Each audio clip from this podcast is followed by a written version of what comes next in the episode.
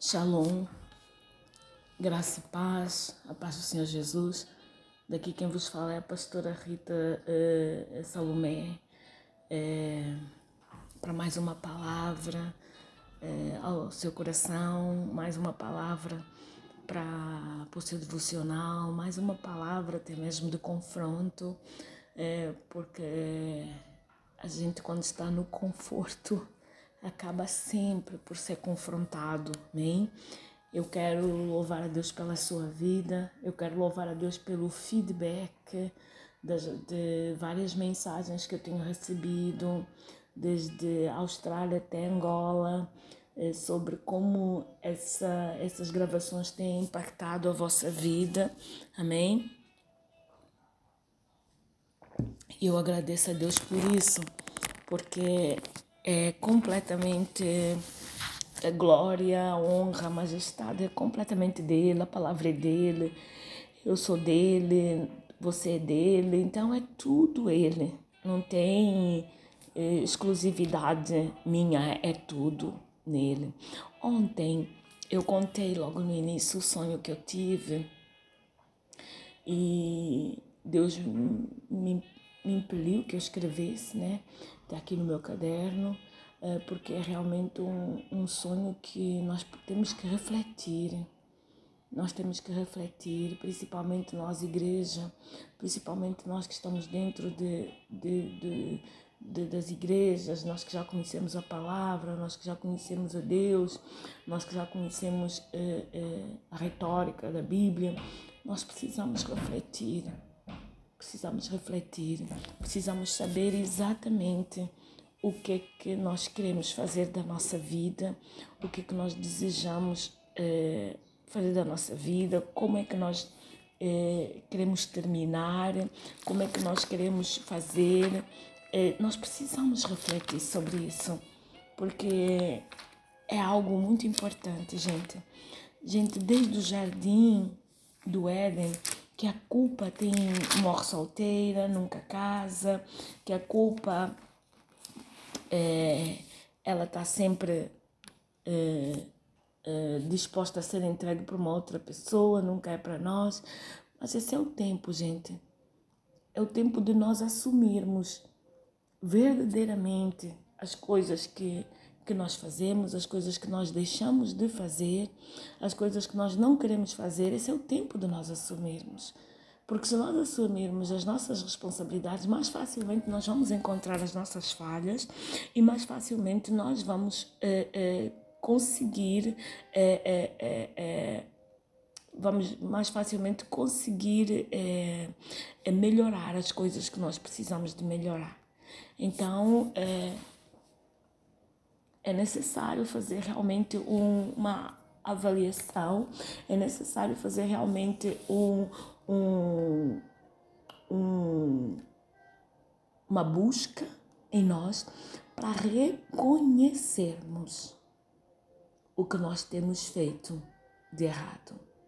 Nós precisamos, nós precisamos Precisamos realmente eh, eh, eh, disso, precisamos realmente eh, eh, saber o que, é que está acontecendo, o que é que nós podemos eh, melhorar, aonde é que nós temos que melhorar. Nós precisamos dessas coisas. Porque com Deus já é, é trabalhoso. Imagina sem Deus. Sabe? Essa madrugada alguém mandou uma mensagem para mim daqui de Portugal muito interessante. Ela chorava, a pessoa chorava e agradecia pela palavra que ela tinha acabado de escutar, mas ela chorava. Quando eu ouvi a mensagem dela, eu pensei, eu disse, pai, tudo bem, nós precisamos chorar sim. Mas nós precisamos ir para aquele lugar em que nós não só choramos, como também desejamos a transformação.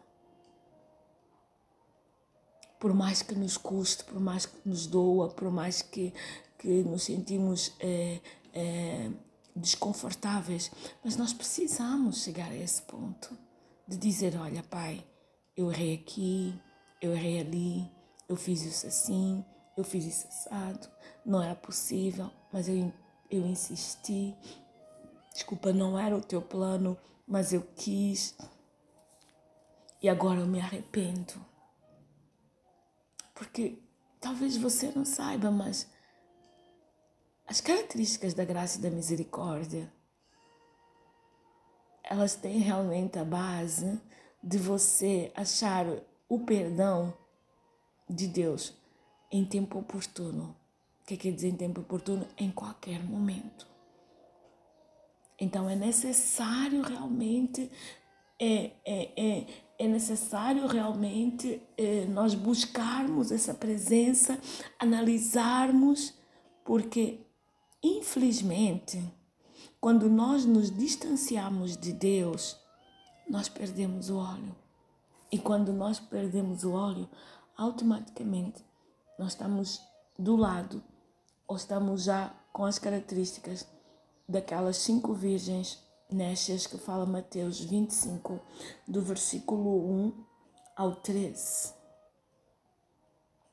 Na verdade, Mateus 25 do o, o capítulo todo de Mateus 25, ele é muito, muito interessante.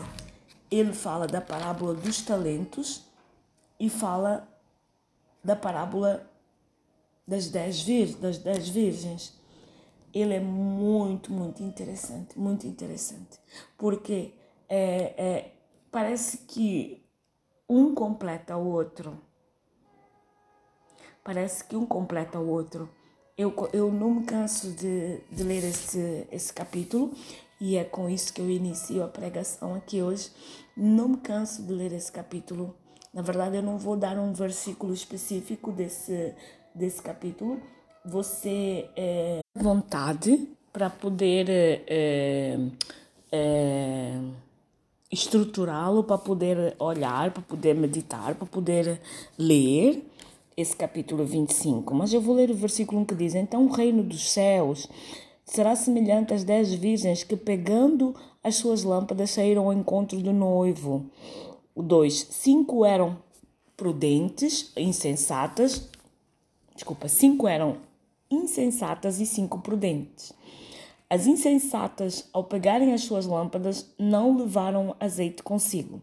E as prudentes, porém, levaram azeite em suas vasilhas com as, as, as, suas lâmpadas. Olha, gente, vou acabar por ler tudo aqui, o 13 só, até o 13. Demorou o noivo a chegar e todas elas ficaram com sono e dormiram. À meia-noite, porém, ouviu-se um grito: Aí vem o noivo sai ao seu encontro. Então todas aquelas virgens se levantaram, prepararam as suas lâmpadas, e as insensatas disseram às prudentes: Dai-nos o vosso, do vosso azeite, e as, vossas as nossas lâmpadas se apagam. E as prudentes, porém, responderam: Não seja o caso que nos falte a nós e a vós, e diante aos que vendem e comprai-o. E tendo elas ido comprá-lo, chegou o noivo. As virgens que estavam preparadas entraram com ele para o banquete do casamento e fechou-se a porta. Mais tarde chegaram as outras virgens, dizendo: Senhor, Senhor, abre-nos a porta. Ele, porém, respondeu: Em verdade vos digo que não vos conheço. Portanto, vigiai, porque não sabeis o dia nem a hora em que, há, em que o Filho do Homem há de vir. Acabei por ler do 1 ao 13, mas é só para você ter é, uma percepção, para você ter uma percepção de como é, é, essa escritura ela pode estar nesse momento a criar um caminho dentro da sua vida. Como assim, pastora? Eu vou resumir algo para você ter o um entendimento. Todas as vezes que nós nos afastamos de Deus, nós perdemos óleo o perigo é de nós nos afastarmos tanto de Deus e a nossa lâmpada se apagar. A palavra de Deus diz lá em Salmos 119, eu vou abrir, desculpe o barulho aqui da Bíblia, Salmo 119, versículo 105. Salmo 119, versículo 105. Eu vou abrir, você vai escutar um pouquinho o barulho aí na gravação da Bíblia se abrindo. O 119, versículo 105 diz assim: Aqui. Lâmpada para os meus pés é a, a tua palavra e a luz para o meu caminho. Ora, quando nós nos afastamos da presença, automaticamente nós a nossa luz começa a se apagar, aquilo que nós queremos começa a desaparecer, aquilo que nós é, é, vivenciamos como estilo de vida, como conduta, começa a esmorecer, começa a, a, a, ficar cada vez mais reduzido. Pastor, o que é que isso quer dizer? Começa a ver em nós mais permissividade de coisas que a gente sabe que não deve fazer, mas as faz.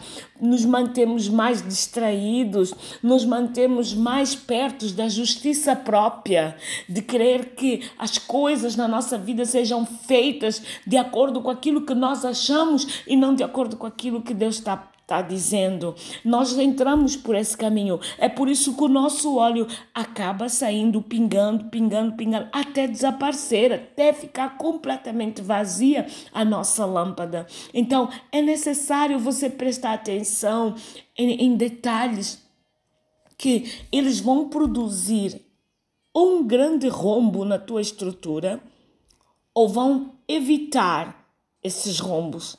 Só tem duas saídas. Esses detalhes ou evitam uma queda ou te fazem permanecer firme.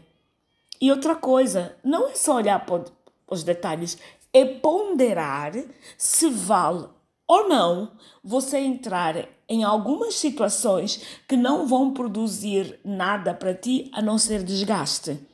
É necessário você ponderar sobre isso, porque o óleo da presença de Deus, ele é tão precioso, tão precioso, que nós não devemos desperdiçá-lo por conta das nossas atitudes, por conta dos nossos achismos, por conta dos nossos pensamentos e por conta daquilo que nós até pensamos que temos razão e que no final, razão nenhuma a gente tem, porque já alguém pagou o preço por nós, já alguém tem nos justificado e já alguém tem nos levantado e já alguém tem ido para aquela já, já alguém foi para aquela cruz e nos substituir por causa dessas razões mesmo, por causa desses achismos mesmo, por causa dessa vida estranha que tantas vezes nós levamos.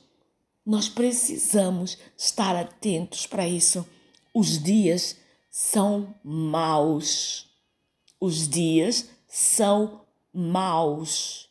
Não adianta você buscar a força do teu braço, porque a força do teu braço tem uma duração mínima de 30 a 30, 40 anos.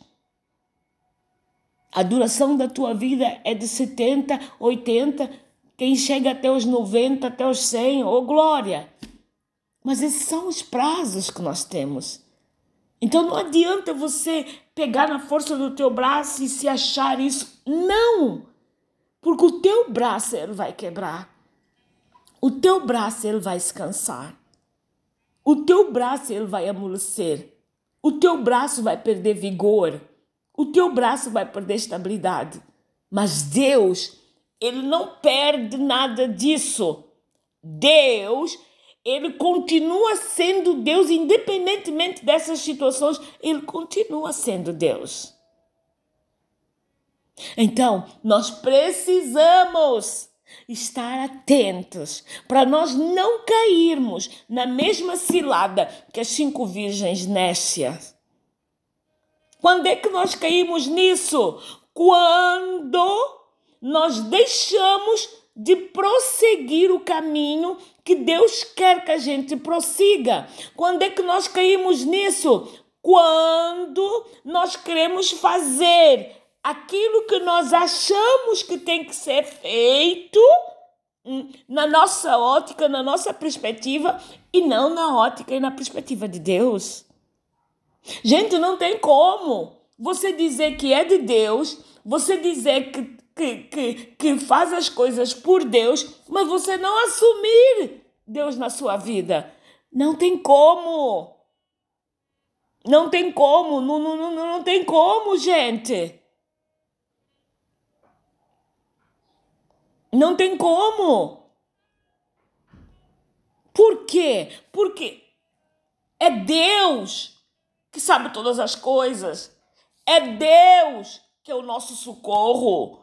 É Deus que é a nossa vida.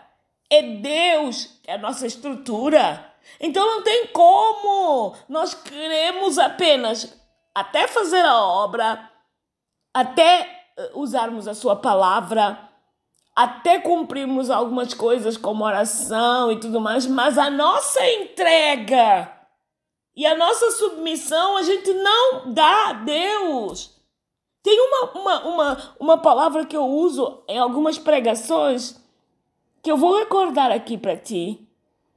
Nós amamos Deus, mas cremos na Bíblia para salvação, mas nós não confiamos nele para as nossas coisas. Nós amamos Deus, cremos na Bíblia para cura, mas nós não confiamos nele as nossas decisões do dia a dia. Nós amamos Deus, cremos na Bíblia para o milagre, mas nós não confiamos em Deus o suficiente para crer que o mesmo Deus que dá 10 euros, 10 reais, 10 libras, 10 dólares, 10 eh, francos, eh, é o mesmo Deus que pode nos dar um milhão de reais, um milhão de libras, um milhão de, de francos e um milhão de, de, de, de euros. É o mesmo. Não tem diferença. O problema está em nós. O problema está no, no, nas nossas distrações, está na, na, naquilo que a gente crê. Gente, eu vou confessar algo para você. Domingo eu saí de, de, de França na maior alegria, mas eu cansada já. De madrugada, eu já eu fazia um esforço para saber e para me concentrar o que estava para perceber o que estava acontecendo devido ao cansaço extremo. Na segunda-feira, quando eu cheguei a Portugal, que eu vim de autocarro, como eu vos falei, por causa do caos dos aeroportos e também porque queria descansar. Quando eu cheguei a Portugal na segunda-feira, tomei café e tudo mais, depois vim para casa. Gente, eu não sabia o que estava acontecendo. Eu estava entrando em pânico, porque o meu corpo não obedecia de tão cansada que eu estava.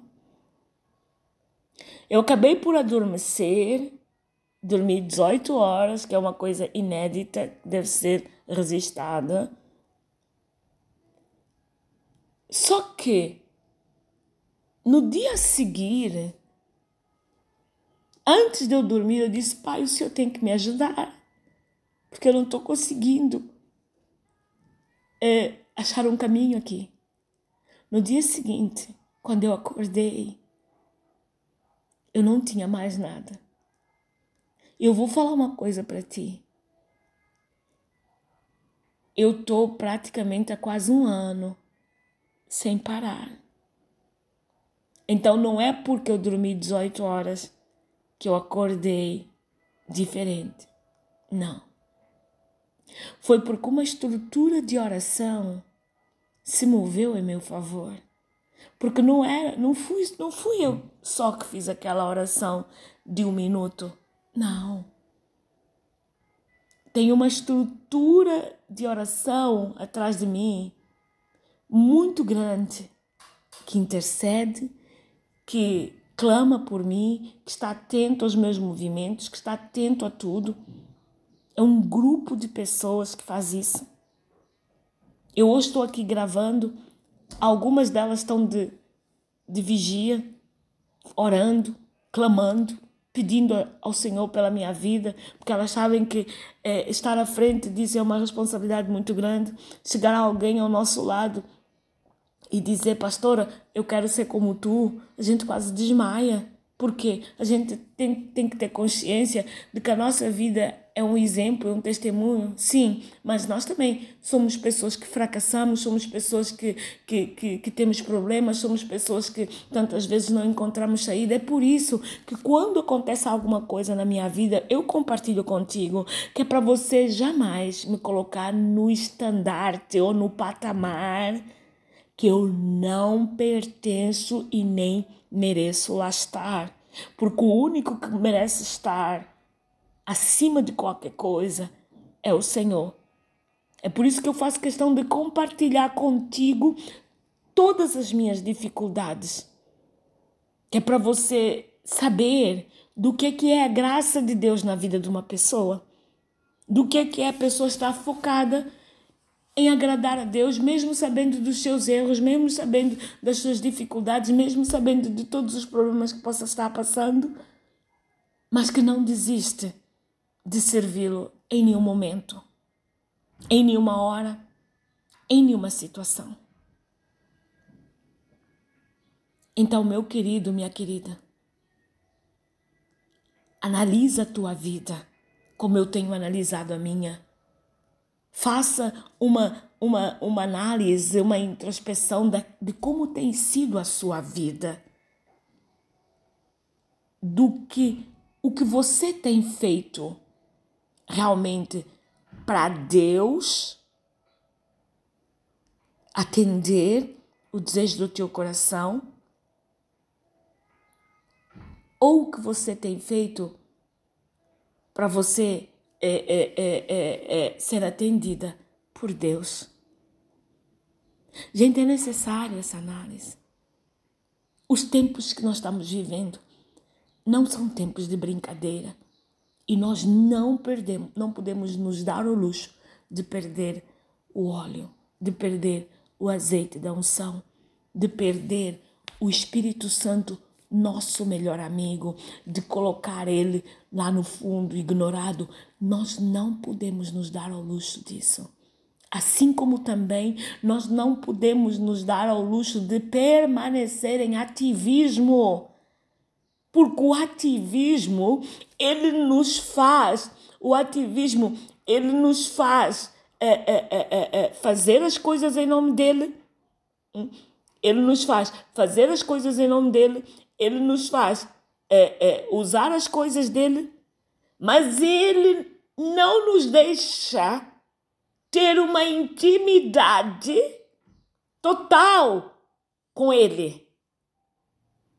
Porque a gente vai para diante dele e assume, por causa do ativismo, assume que aquilo que nós estamos fazendo aquilo que nós estamos fazendo é o que Deus está aceitando. Quando tantas vezes a gente nem sequer consultou a Deus e nem sequer é, é, é, sabe qual é a sua vontade, mas por força do ativismo a gente faz, porque é politicamente correto, porque é aceitável. E os tempos que estão vindo, o ativismo vai morrer na nossa vida. Porque nós vamos começar a perder argumentos, gente.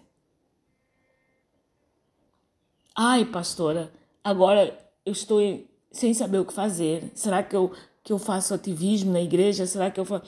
Para você dar conta dessa resposta, você precisa entrar no seu altar secreto e, e, e, e, e, ver. Você precisa entrar no seu altar secreto e ver né, o que o que você tem feito. Se o seu altar secreto é de pedinte ou se o seu altar secreto é do profundo. Você precisa ver. Você precisa saber. Você precisa ver e você precisa saber. Porque não é só, não é só você me perguntar e eu passar para ti. Não, não é só isso. Você precisa analisar também. Porque o altar é um lugar de encontro com Deus. Gente, o altar que eu estou falando não é um altar que a gente está habituado, que é o da Igreja Católica, que tá aqueles santos todos ali. Não, não é isso. O altar, o altar em Deus é um lugar, uma hora, um tempo em que a gente para tudo, entra ali e começa a conversar com Deus e fica ali o tempo que for necessário. E faz isso como um estilo de vida.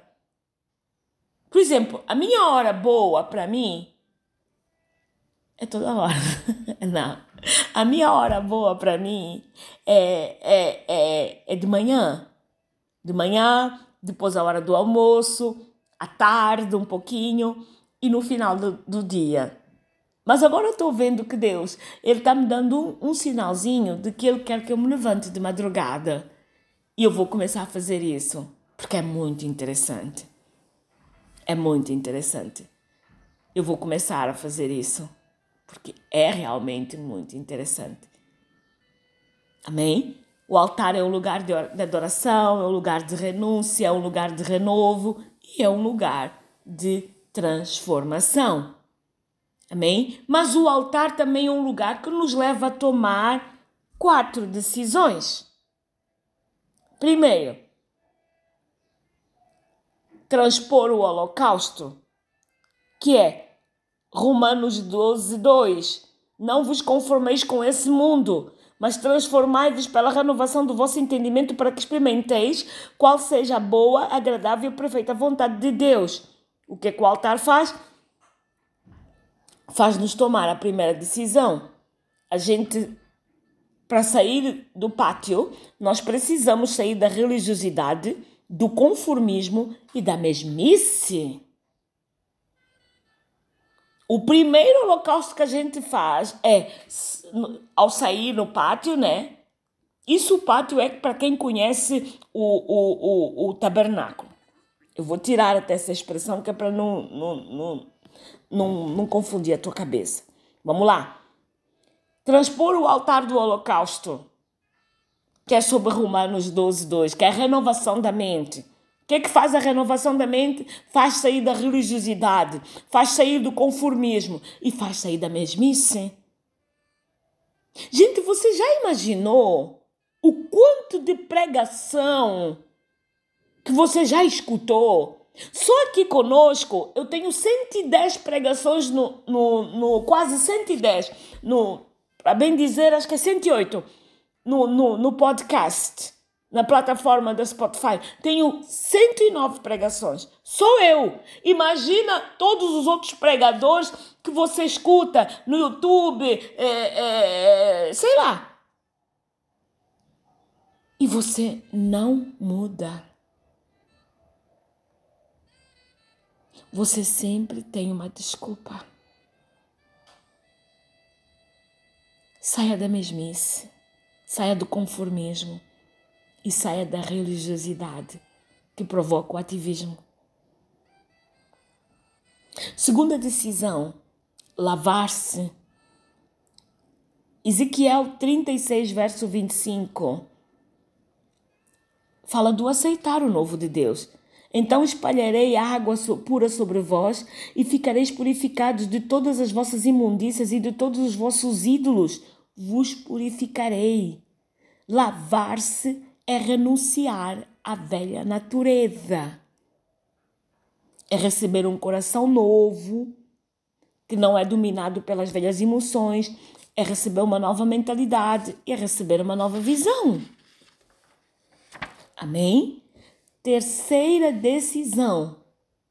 Primeira de João 1,17 andar em santidade. Mas se andarmos na luz como Ele na luz está, temos comunhão uns com os outros e o sangue de, de Jesus Cristo, seu Filho, nos purifica de todo, todo o pecado. Gente, o Senhor podia colocar aqui outra parte. Temos comunhão uns com os outros. Ele podia tirar essa, essa escritura e só colocar. E o sangue de Jesus Cristo, seu Filho, nos purifica todo o pecado. Mas ele fez questão de, de descrever como ele está na luz, temos comunhão uns com os outros. Gente, essa parte aí, ela é muito interessante, sabe por quê? Ela nos conecta diretamente na cruz. Pastora, como assim? Nos conecta diretamente na cruz. Por quê? Porque se ele morreu de braços abertos, era para que nós pudéssemos abraçar todo mundo. Se ele morreu naquela cruz, ele morreu, portanto, na, na horizontal, fazendo a, a, a, a, a, a ponte entre os homens, e na vertical, fazendo a ponte dos homens com Deus.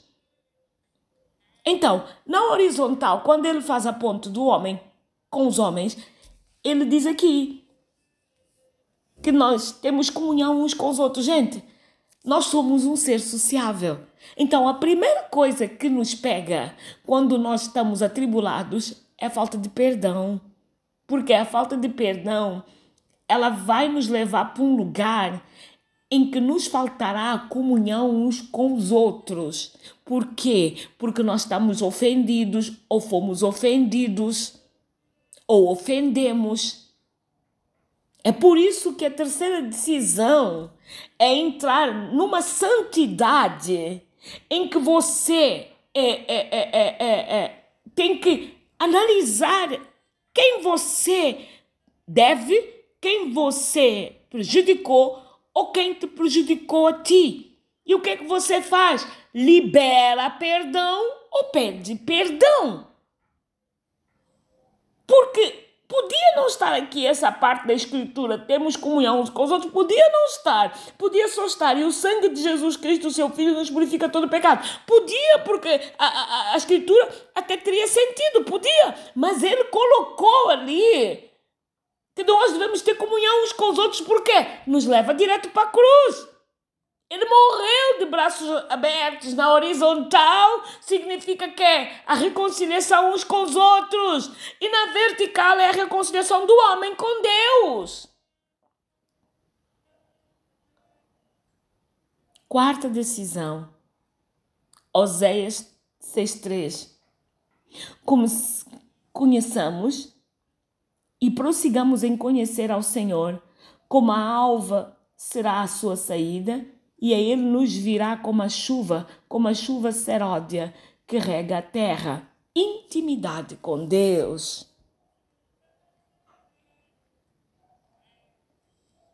Intimidade com Deus.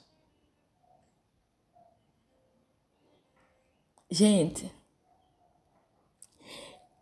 eu não sei mais o que fazer quando as pessoas elas tomam umas decisões assim estranhas e deixam a gente assim em estado de choque. E a gente acaba por ver que o relacionamento delas com Deus é quase zero. Eu quero terminar aqui voltando de novo para a parábola das virgens. Essa parábola, talvez você não saiba, ela está ligada a pessoas, está ligada à igreja. Porque essas dez virgens, as dez conheciam o noivo. Sabiam que o noivo viria a qualquer momento. Então tinham um relacionamento umas com e outras nele. Então não é uma parábola feita para fora da igreja, é para dentro da igreja. Ou você resolve se preparar, porque ninguém sabe qual é o momento. Ou você simplesmente se perde. E aqui eu quero prestar uma homenagem a, a, uns, a um pessoal do, de, de, do sul do Brasil que estão vivendo um, um luto muito é, forte, inesperado, do nosso irmão Rafael, que o Senhor aprovou o Senhor recolher ele. Eu vi duas ou três vezes é, é, numa das igrejas que eu ministrei lá no, em Joinville e eu recebi a notícia que ele realmente partiu para o Senhor. Eu quero aqui externizar os meus sentimentos à família, eh, a todos os amigos, eh, que era uma pessoa jovem, uma pessoa que tinha um pouquinho mais que 40 anos, eu acho, e que Deus recolheu. Saudável, mas chegou a hora que Deus recolheu. E nós sabemos que Ele está na glória. Eu creio. Ele já não precisa se preocupar mais com a parábola das dez virgens. Mas nós que ficamos, precisamos. Nós precisamos prosseguir, nós precisamos continuar e nós precisamos alcançar. Que Deus consola a família do Rafael, que Deus consola o pastor Paulo, a pastora, a, a, a esposa dele, pastora, acho que é Luciana, Luci, Lucélia, que Deus console toda os amigos, eh, os, os irmãos que trabalhavam com ele, que haja realmente um consolo do céu para vocês, porque só Deus é que pode vos suportar e consolar nesse momento, porque nós não temos palavras, estamos em estado de choque. Mas Deus sabe todas as coisas. Lembra, Entenda o buscar de Deus. Entenda o servir a Deus. E entenda o permanecer em Deus. Um bem-aja para si e para sua família. Conto com as suas orações nesse final de semana, que eu tenho uma agenda eh, em Lisboa.